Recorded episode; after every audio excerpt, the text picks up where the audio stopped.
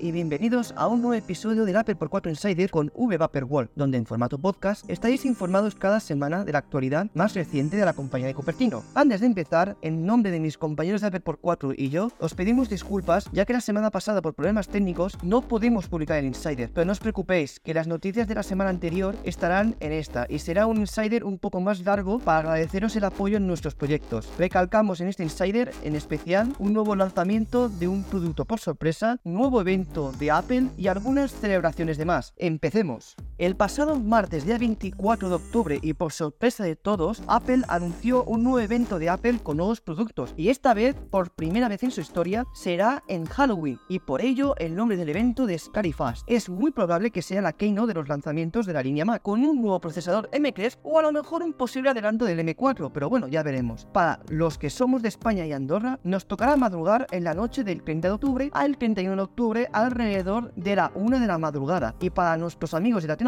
en un horario mucho mejor. Además de comentar que esta misma semana Apple ha lanzado al público general iOS 17.1, WatchOS 10.1, iPadOS 17.1, tvOS 17.1 y macOS Sonoma 14.1, con algunas mejoras de más en rendimiento y en batería. Vamos, que en el caso de iOS debería haber sido la versión primera de iOS 17. Recomendamos siempre actualizar para disfrutar de las últimas novedades y en temas de seguridad. Y siguiendo la línea de actualizaciones, nos enteramos hace poco que Apple actualizó el firmware de los AirPods Pro, pero la versión 6A 303, pero vino con algún problema de más y se ha lanzado de urgencia la versión 6A 305 para poder resolverlo y no haya más problemas de más. Recomendamos siempre tener la última versión del firmware para disfrutar de nuestros auriculares favoritos con las últimas novedades. Recordar que para actualizarlo siempre tiene que estar el iPhone al lado de los AirPods y que se estén cargando a la vez, además de tener el Wi-Fi y el Bluetooth activado y en el mismo rango.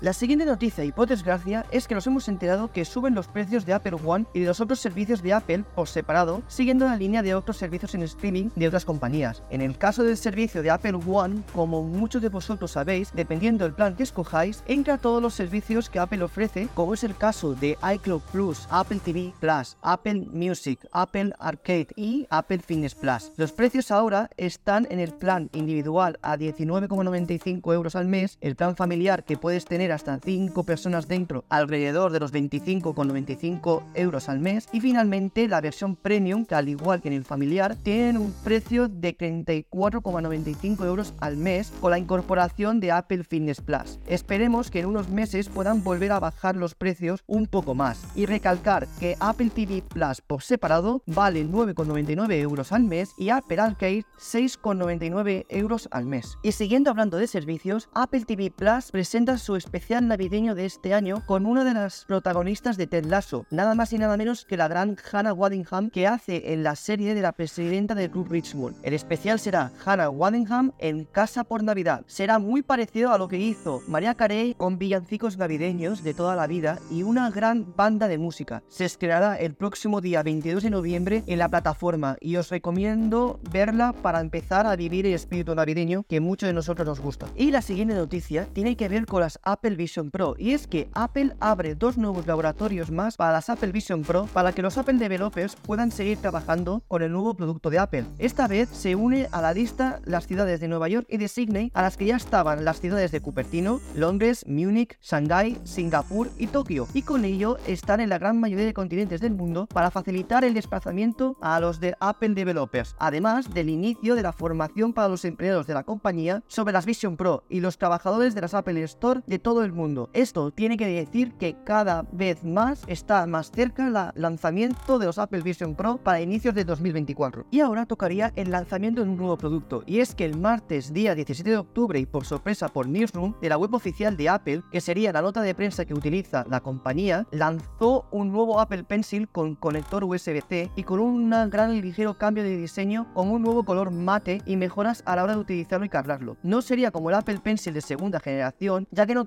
no incorpora el doble tap y la sensibilidad de presión sobre el iPad. Dentro de la gama del Apple Pencil, según Apple, estaría en medio entre el Apple Pencil de segunda generación y el de primera, y así dependiendo el modelo que tengan de iPad y si el conector es tipo Lightning o tipo USB-C. Pueden adquirir el mejor Pencil que se adapte al iPad correspondiente. Este nuevo Pencil sería el Apple Pencil más económico con un precio de 95 euros y saldrá a partir del mes de noviembre. La siguiente noticia sería deciros que el lunes día 23 de octubre se cumplieron 22 años del primer iPod que lanzó Steve Jobs, el producto revolucionario de la empresa en el sector de la música y donde ayudó mucho a la compañía a lo que es hoy en día. Tener millones de canciones en tu bolsillo fue un boom para aquellos días y gracias a ello y a sus avances tenemos la música en nuestro cada día y los servicios en streaming como en el caso de Apple Music. Y para ir acabando Insider, nos ponemos en plan celebración. El pasado lunes día 16 de octubre se cumplieron 100 años de la creación de la compañía Disney por Walter Elias Disney o más conocido como Walt Disney y su hermano Roy. Todos hemos crecido viendo las películas de la compañía y las seguimos viendo con las nuevas generaciones. Como curiosidad, Apple siempre ha tenido como aliado a la compañía Disney. Disney compró Pixar en el año 2006, empresa de animación en 3D que adquirió Steve Jobs en el año 1986 y además fue uno de los productores de la famosa película Toy Story de 1995 que estoy seguro que más de uno la conoce o la ha visto. Siguió produciendo algunas películas de Pixar cuando la vendió a Disney, pero antes ya habían colaborado gracias al éxito que tuvo Toy Story. Desde Apple por 4 y One celebramos ese aniversario de Disney y les deseamos por muchos años más de magia. ¿Os imagináis que algún día Apple adquiera de Walt Disney Company? Como decía Walt, todo empezó gracias a un ratón. Y con ello damos fin a este episodio del Insider repasando la actualidad de la compañía de la manzana. Recordar que seguiréis informados de todo lo que ocurra con la empresa de Cupertino en el podcast de Apple por 4 y en sus redes sociales, además de mis redes sociales de V Vapor Wall. Esto es Apple por 4 Insider con V Vapor Wall. Soy Víctor Barbero y este podcast es editado por Cristian García. Os espero la semana que viene con muchas más noticias. Muchas gracias por escogernos y estad muy atentos a los días previos al evento de Apple que se hará en Halloween. Os esperamos.